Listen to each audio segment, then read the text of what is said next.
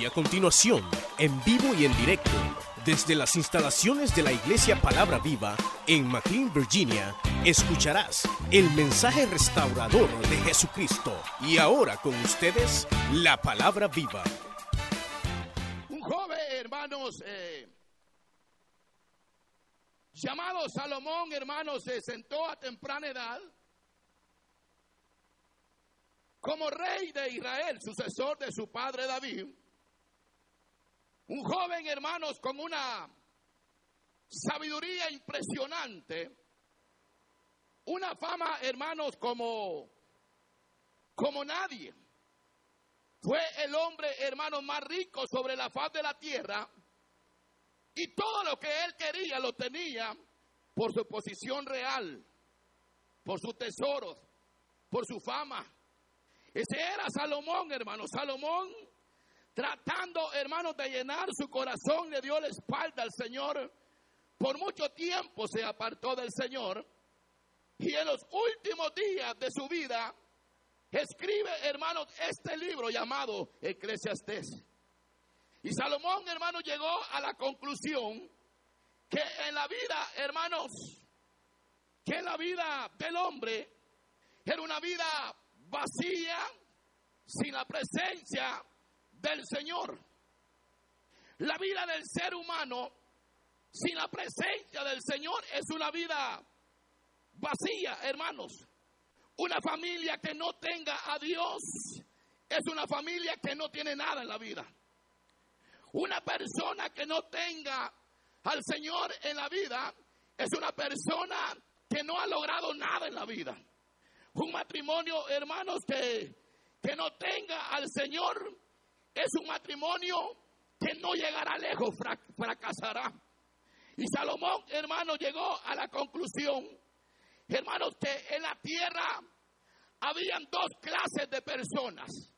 Habían una persona, hermanos, que dice hombres impíos, malvados, sin temor a Dios. Y habían hombres justos, temerosos de parte del Señor. Pero este hombre analizó que a ambas personas les ocurría cosas contradiciales. Este hombre llegó, hermanos, a analizar que habían hombres terribles, perversos, que no respetaban a padre, a madre y que les iba bien en la vida. Pero llegó también a analizar, hermanos, que habían hombres justos, temerosos, que no levantaban cabezas, hermanos, y pareciera, hermanos, ser, hermanos, que hasta el día de hoy ha sucedido así. Hermanos, cuando yo meditaba en esto, pensaba, hermanos, en, la en el niño llamado Mefiboset. Un niño, hermanos, inofensivo. Un niño que no tenía la capacidad. Un niño que estaba, hermanos, en formación. Un niño, hermanos, que no tenía hermanos, ninguna capacidad de analizar entre el bien y el mal, hermanos. Un niño, hermanos, que se enfrenta, hermanos, a una situación tremenda como la que se enfrentó este hombre llamado Mefiboset. Y ustedes saben, hermanos, Saúl era el rey de Israel. Jonathan, hermanos, era el hijo de Saúl. Y Mefiboset era hijo de Jonathan. Pero en una ocasión Saúl va a la guerra, va con Jonathan a la guerra, pero resulta que matan a su padre Saúl, matan a su, a su padre Jonathan. Y el niño quedó solo, porque en los tiempos de antes, cuando llegaba, hermano, un ejército a invadir, a invadir, mataban todo lo que agarraban en una casa. Y había una nodriza, que la nodriza se encargaba de cuidar la vida de Mefiboset, de este niño. Y aquella mujer cuando, cuando vio que entra el ejército, hermano, acá al palacio, aquella mujer tomó al niño Mefiboset, lo agarró, hermano, y salió corriendo apresuradamente. Y el niño salió volando por el aire. Esa historia usted ya la conoce. ¿Estamos? Esa historia usted ya la conoce. Y resulta que dice la Biblia que el niño salió volando por el aire y el niño quedó lisiado de por vida. Hermanos, cuando la muerte llega a un hogar, nadie puede evitarla. Cuando llegan los problemas, cuando llegan las situaciones, cuando llegan cosas duras en la vida, hay cosas que no las podemos evitar humanamente. Por más que usted quiera evitar, hay cosas que le van a venir a la vida. Pero hermanos, nosotros confiamos que estamos en las manos del Señor y el que está en las manos del Señor, hermanos, está más que seguro en la vida. Y es bien tremendo, porque este niño, hermanos, a la edad de cinco años quedó lisiado. Lisiado, no podía caminar, no se podía mover, necesitaba de la nodriza que lo cargara para un lado, para otro lado, hermanos. Había quedado lisiado a causa de la situación que se estaba viviendo en Israel. Cuando yo pensaba en esto, pensaba, hermanos, en el pueblo del Señor, en la iglesia, donde nosotros nos congregamos, hermanos, el día de hoy, que hay personas adentro de la iglesia de Cristo, hermanos, que hoy en día son personas que están lisiadas, pero por dentro del alma. Personas lisiadas, hay personas lisiadas físicamente, pero hay personas que están lisiadas en el alma. Y es que una persona que está lisiada del alma, usted no puede verla. Usted puede ver el rostro que le sonríe. Usted puede ver la vestidita.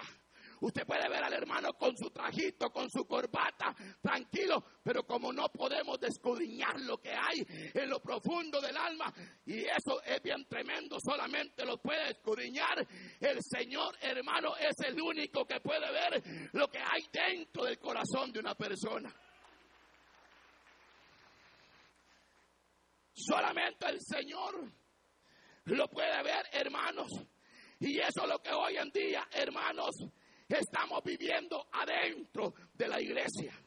Gente, hermanos, que por más que quiera crecer espiritualmente, no pueden crecer. Han sido marcados por el pasado, porque yo robé, porque le fui infiel a mi pareja, porque yo le pegué a mi mujer, porque eh, mis hijos me golpearon, se fueron de la casa y hasta el día de hoy usted ve este tipo de personas adentro de la iglesia, pero están lisiados por dentro del alma. Y aunque quieran, hermanos, ser personas fructíferas en la vida, no pueden, porque están lisiados en el alma, hermanos. Y, y, es tremendo porque usted ve personas que hoy en día hasta predican, agarran Biblia, se ponen a predicar, predican, personas que cantan al Señor, personas que cargan una Biblia en el brazo, pero todavía están lisiados del alma. Y es que cuando el predicador dice, digan gloria a Dios, la gente dice gloria a Dios, pero de sonrisa, del diente al labio, pero cuando una persona ha sido completamente libre por el Señor, esa persona está limpio por dentro y por fuera y tiene ánimo para alabar y glorificar a Dios. Gente lisiada. Lisiada porque cuando estaba pequeño, mi madre dijo, ¿para qué tuve este desgraciado? Si no lo hubiera tenido, no me estuviera dando problemas el día de hoy. Y el niño pequeñito agarró las palabras que dijo la madre, se le clavaron en el corazón. Y hasta el día de hoy hay personas que todavía están, hermanos, lisiados por dentro. Y usted les dice, alaben a Dios, alaban a Dios, pero no lo alaban como tienen que alabarlo. Y es que bien triste, hermanos, no podemos engañarlos, hermanos. Porque hay personas que han sido marcadas por el pasado. Hay personas, hermanos, que no han, todavía no han aprendido a olvidar lo pasado. Hay personas que todavía hasta el día de hoy siguen recordando lo del pasado. Cuando dice la palabra del Señor que tenemos que olvidar lo pasado porque Dios ha hecho todas las cosas nuevas para la gloria y honra del Señor. Mire, es que hay gente que dice, es que mi esposo me fue infiel y yo lo perdoné. Pero cuando, cuando llega algo, algún problemita se enfrenta, ahí comienzan a sacarse los pañales. Ahí comienza a decirle, te recordar lo que me hiciste hace años, te recordar que me traicionaste, te recordar que me fuiste de infiel.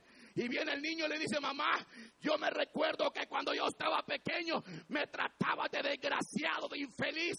Yo recuerdo que tú decías, ¿para qué lo tuve? Y ese niño ha sido marcado desde la juventud, desde pequeño, y hasta el día de hoy sigue todavía lisiado, porque no ha aprendido todavía a sacar lo que hay dentro. Yo le tengo buena noticia. Eso solamente lo puede hacer el Hijo de Dios que vino para hacer libre al hombre es el Señor. Y sabe, sabe cuál es lo tremendo. Que la historia de Mefiboset es una historia que se puede vivir hoy en día a nivel de muchas personas en la iglesia. Yo recuerdo a un hermano hace años que el varón predicaba Predicaba la Biblia, era un predicador tremendo. Y yo lo oía predicar, no es de aquí. Pero siempre que predicaba, predicaba con aquel fervor. Qué hombre más tremendo, decía yo. Así quiero ser yo cuando sea grande, predicar la palabra del Señor. Pero él predicaba. Y siempre que predicaba, terminaba el sermón con la vida de él siempre decía que habían cosas en la vida de él que no la podía superar hasta el día de hoy. Pero yo entiendo, hermanos, que cuando uno viene a Cristo, Cristo lo hace libre completamente a uno, hermanos. Lo hace libre completamente a uno. Y el Señor me llevó a esta porción ¿Por qué? Porque Mefiboset, del momento que Mefiboset queda lisiado, viene la nodriza y lo agarra y se lo lleva para un lugar que se llama Lodebar. Lodebar significa abandono, tristeza, llanto, muerte, destrucción.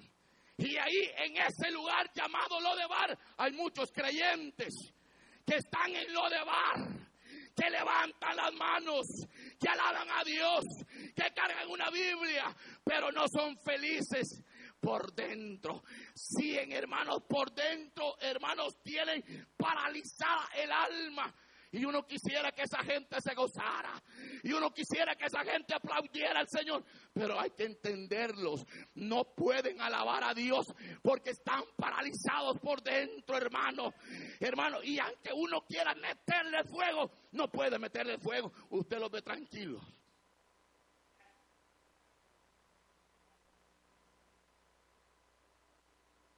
Ay, hermano, de que viera que a mí no se me ha olvidado todavía lo que me hicieron en el pasado. Marcados están. Han sido marcados por desprecios. Porque cuando estaba pequeño, la mujer o el jovencito miraba que la madre amaba más al otro hermano que al otro. Como yo les dije un día en un ejemplo, que había una madre que tenía hijos y a todos les daba, eh, los, los, hijos venían y le pegaban un besito en la mejilla a ella. Antes de irse a dormir. Le pegaban un besito en la mejilla y el último que le dio el besito en la mejilla, ella dijo algo. Ella dijo, el beso que me dio el último, ese sí era un beso de verdad. Se acabó a los demás, hermanos.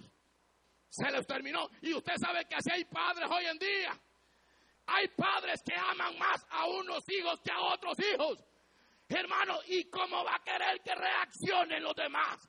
Hermano, hay que amar a nuestros hijos todos por igual. Usted como padre no puede amar más a un hijo que a otro hijo. Tiene que amarlo igual, hermano. ¿No me equivoco? Yo no sé si usted vino al lugar indicado hoy o al lugar que no era donde tenía que venir. Pero hay personas así, hermana, que hasta el día de hoy hacen preferencia de amistades. En las iglesias se está viendo eso hoy en día, hermano. Que hay personas que aman más a otras personas que a los demás. Cristo no hizo excepción de personas. Cristo los amó a todos por igual, hermano. Y ese es el amor que tiene que haber en la iglesia de Cristo. Ay, el que usted pensó que yo le iba a predicar de otra cosa.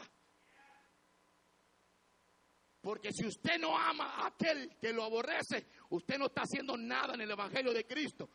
Porque tenemos que amar a nuestros enemigos para que usted sea un buen creyente. Vaya y pídele perdón a aquel que lo ha ofendido.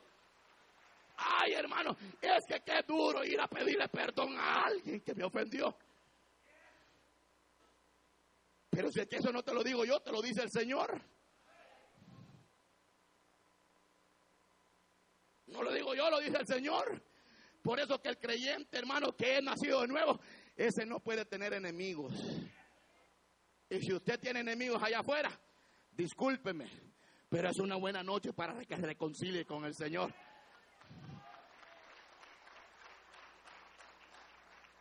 Es una buena noche para que los reconciliemos con el Señor. Por eso a mí me gusta el Evangelio de Cristo, hermano. Por eso yo, yo hoy en día me gozo en la palabra, me gozo en el Evangelio de Cristo.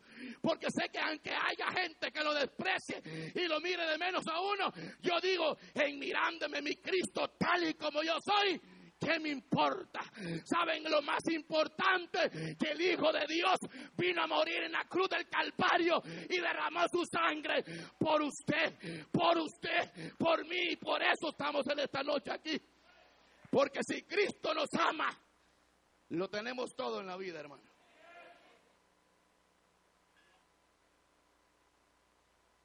No sé, porque hay gente que dice que el Señor tuvo sus elegidos o preferidos. Pues yo no lo veo así. ¿O acaso usted tiene sus hijos favoritos?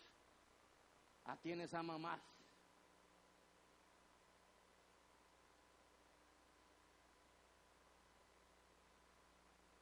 Exactamente así es.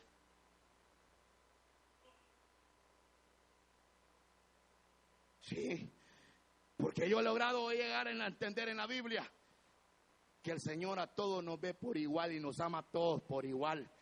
Y ese es el mayor gozo que tengo en mi corazón, yo hermano, que Cristo se haya entregado completamente por mí en la cruz del Calvario, cuando nadie daba nada por mí cuando nadie me quería, cuando todos me habían abandonado, ahí llegó el Cordero de Dios, extendió su mano y me sacó del fango.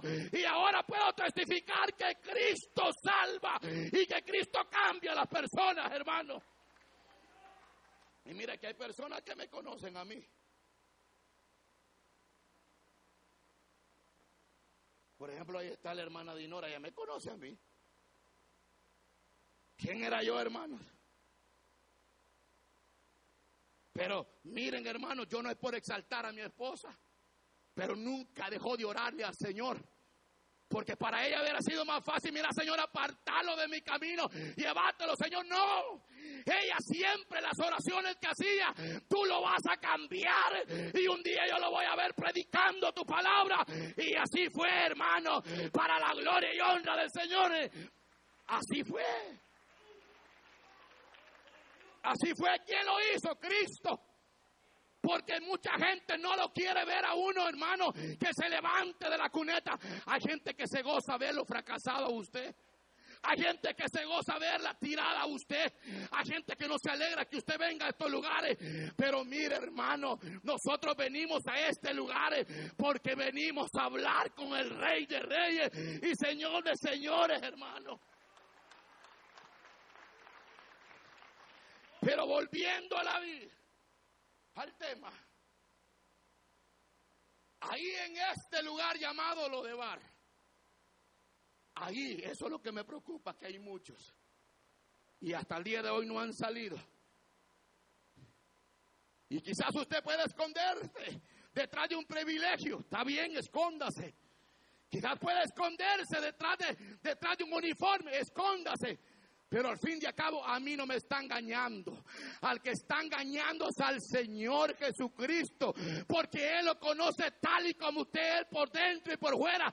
Y es que a Él no le podemos mentir. Él lo conoce todo. Él sabe lo que andamos por dentro. Él sabe cómo ha venido hoy. Él sabe si usted vino necesitado. Pues usted va a recibir la recompensa en este día. Eso es lo bonito. Como me dijo alguien un día,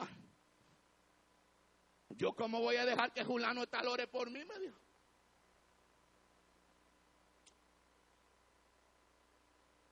Que yo no, me dijo. Es cierto que me estoy muriendo, me dijo, pero si Julano talora por mí, me voy a morir más rápido, me dijo. Y le digo yo, pero es un siervo. Es un siervo, no, me dijo. Si viera cómo se porta en el trabajo, me dijo.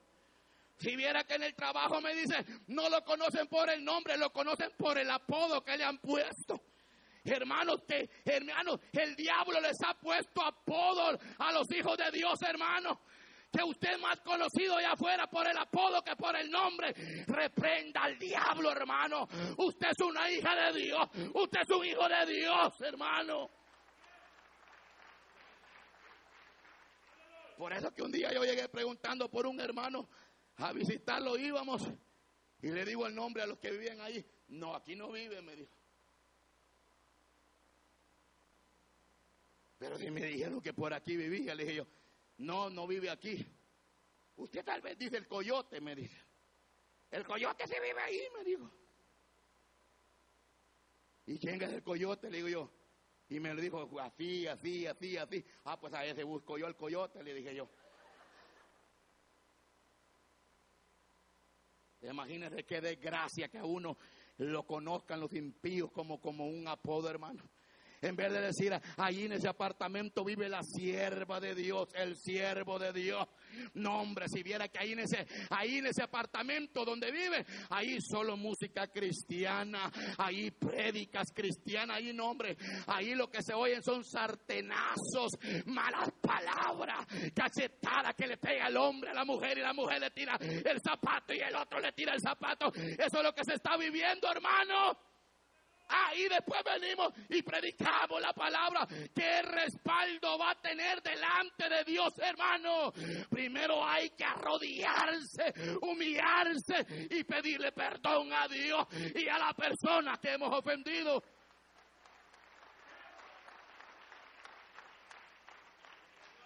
Y yo sé que estos, estos mensajes no le gustan a muchos. Pero si yo soy la piedrita del zapato que Dios tiene aquí, todo el tiempo lo voy a andar así. Porque yo no le puedo decir a usted que usted va para el cielo y cuando usted está viviendo dos tipos de vida. No, el creyente que va para el cielo es el creyente que ha sido lavado con la sangre de Cristo y han sido perdonados sus pecados. El creyente que va para el cielo.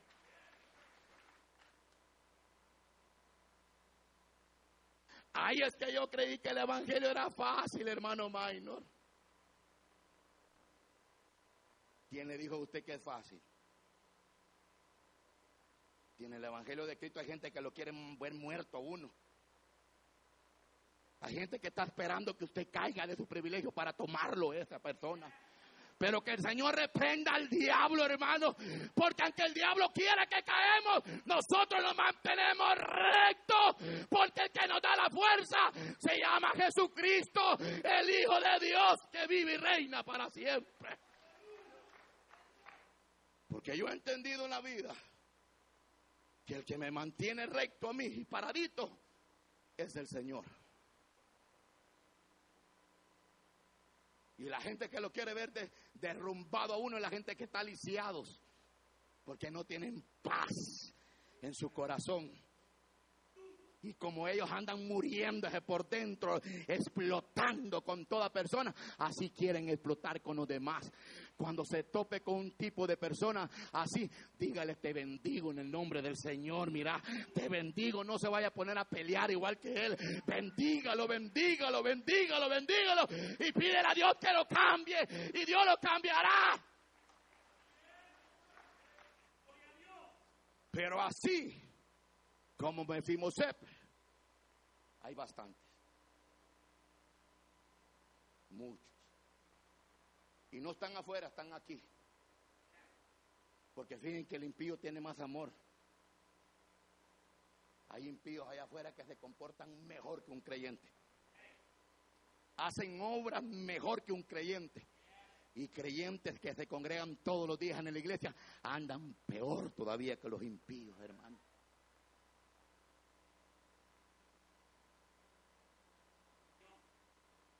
Se va a reír, ríase.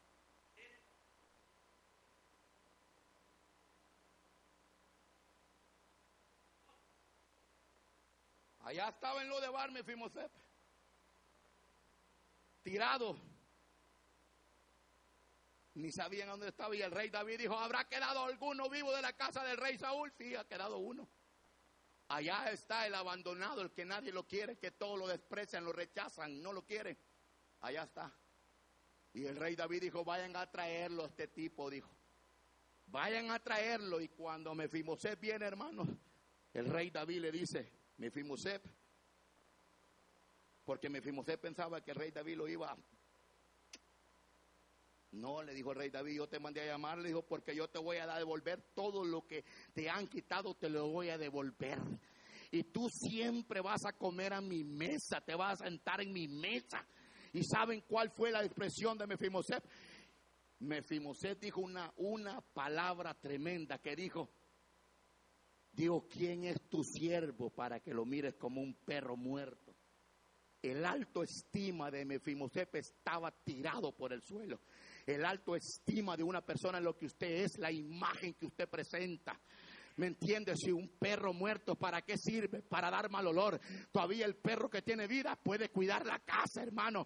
Hay personas, hermanos, adentro de la iglesia que tienen el alto estima por el suelo. Ni ellas mismas se cree en lo que hace. Levántese en el nombre del Señor, hermano. Levántese, hermanito. Usted vale mucho. Usted vale la sangre que Cristo derramó en la cruz del Calvario. Es que saben una de las cosas. Somos la niña de los ojos de Dios. Somos el pueblo que Dios ha comprado a precio de sangre. Levantémoslos en el nombre del Señor y alabemos y glorifiquemos al Señor, hermano. ¿Quién es tu siervo? ¿Un perro muerto? No, le dijo, yo te he mandado llamar porque todo lo que te han quitado te lo voy a devolver. Yo no sé qué le ha quitado el diablo a usted. Tal vez le quitó el gozo, tal vez le quitó el trabajo, tal vez sus hijos se fueron de su casa, tal vez el esposo lo abandonó o quizá la mujer lo abandonó, pero basta, póngale un stop al diablo y diga hoy en esta noche la palabra de Dios dice que voy a recuperar todo lo que el diablo me ha quitado. Este año lo recupero. Aquel hijo que se fue, regresa.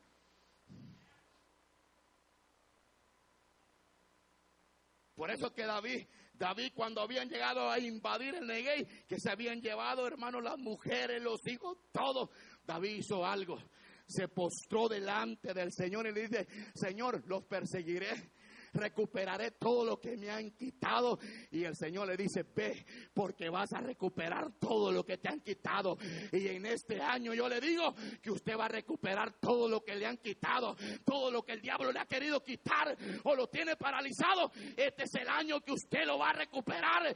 ¿Cuánto lo cree? El que lo cree, levante las manos al cielo. Levante las manos al cielo.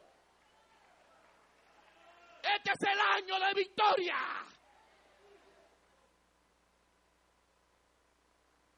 Ay, es que no hay nada. Este pide que yo ya dejé de creer que mi hijo nunca va a cambiar. ¿Quién le dijo a usted? Es que mi esposo no cambia. Habrá algo imposible para Dios, hermanito. Para Dios no hay nada imposible. Dios puede hacer florecer un desierto en manantiales de agua. ¿Saben por qué? Porque Él es Dios y tiene el poder en los cielos y en la tierra. Y Él es el que tiene el dominio, dominio sobre este mundo. Por eso la iglesia de Cristo, levántese en el nombre del Señor y proclame la victoria. Proclame la victoria, hermanito. Porque en esta noche el Señor te dice, tú siempre vas a comer a mi mesa. Me fuimos para eso te he mandado a traer. Porque todo lo que has perdido, este año yo te lo devuelvo. Y el que cree que el Señor le va a devolver lo que le ha quitado, levante su mano. Yo no sé qué le ha quitado el Señor a usted. Hay personas que están adentro de la iglesia y preocupados por los problemas. Mire, cuando venga a la iglesia, deje los problemas allá afuera, hombre. Aquí, de, aquí venga a alabar a Dios, a creer a la palabra que se está predicando, hombre. Deje los problemas allá afuera, hombre. Entréguelos al Señor, hombre. Mire, el diablo quizá le ha dicho, mire, es que fíjate que te van a deportar, que ya, ya el juez dice esto y lo otro. ¿Quién dice? El juez lo dice, sí. Pero ¿quién tiene el control sobre el juez? No se llama Jesucristo y no es el Señor el que pone jueces, quita jueces. No es Dios, pues. Y si creemos en Dios, ¿habrá algo imposible para Dios? No. En una predicación en Manazas, y termino. Yo di testimonio de una hermana.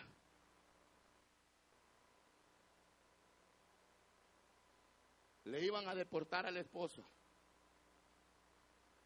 La hermana tiene siete hijos. Los siete hijos que ha traído los trajo sin papeles a este país. El año que pasó los trajo. Y me dice, hermano, me dice, yo ya no hay lo que hacer. Mis hijos tienen corte, mi esposo tiene corte, y yo no sé qué va a hacer. Posiblemente me han dicho que me van a deportar a mis hijos de mi esposo. Me voy a quedar sola yo aquí en este país. Y le dije yo, hermana, ¿a qué Dios le sirve usted? Y se me vino aquella porción donde dice, hey, tranquilos, yo pelearé por ustedes. ¿Usted cree en el Señor, hermana? Le digo yo. Y la hermana me dice, sí, yo creo en el Señor. Y fue, fue el esposo el primer, la primera vez a la corte.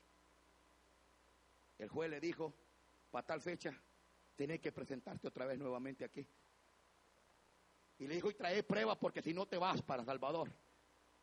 Y me dice, hermano, me dice, yo no sé qué hacer, me dice, pero la situación se ha vuelto tremenda, Boritita. Me dice, porque mire, acaba de ir a la corte con mi esposo, ahora me toca que ir con mis hijos, me dijo, y no sé qué hacer. Se llegó el tiempo que tenía que ir a la corte con el esposo. Y aquella hermana me dijo, mire hermano, yo he orado, yo he ayunado, yo he hecho esto, lo he hecho lo otro. Y le dije, hermana, sigue confiando, hermana tranquila que el Señor algo va a hacer con el juez. ¿Y saben qué pasó? Se presentó delante del juez y el juez le dice, hey, eh, Carlos, ven aquí enfrente. Y pasó el hermano que se llama Carlos enfrente. Y el juez le dice, ¿sabes qué? Te puedes ir para tu casa. En 30 días te va a llegar tu grincar a la casa. ¿Y saben qué pasó? Ahora tiene la grincar. Y no solamente la tiene él, la tienen también los siete hijos. ¿Quién lo hizo, hermano? Eso es lo que hace el Señor, hermano. Ahora la hermana está tan agradecida con Dios que ir a abrir una reunión allá por Gulpepper, que allá por Marlboro quiere. Y yo conozco gente que antes no tenían licencia y Dios les dio una licencia Y le dijeron, Señor, cuando tenga una licencia te voy a servir, voy a ser líder, voy a ser anfitrión, voy a traer a los hermanos a la iglesia. Ahora tiene licencia y usted se monta en su carrito, lo arranca, se viene tranquilito aquí para ir. Usted solito no anda trayendo a nadie porque no quiere que le ensucien la carpeta del carro. Se le olvidó lo que le prometió el Señor hace tiempo. Mire, si usted le ha prometido algo al Señor, pídale perdón al Señor, hermano. Y empieza a trabajar lo que le prometió el Señor, hombre. Ay, es que tengo privilegio en la iglesia, hermano, y, tengo que estar puntual nombre. ¿De qué te sirve que vengas aquí y dejes tirados los hermanitos allá? Trae a los hermanitos y después venir a servir aquí y después todos juntos alabamos al Señor. La gloria de Dios desciende. Aquí el Señor sana, aquí el Señor salva, aquí el Señor liberta. ¿Por qué? Porque estamos todos con un mismo sentir. Porque la gente dice, en salvándome yo, ¿qué me importan los demás?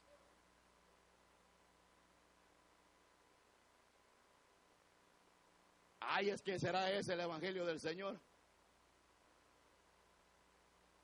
Pero si usted ahora tiene carro y ni siquiera con carro va a predicar la reunión, en la reunión. Y el Señor recorría a pie.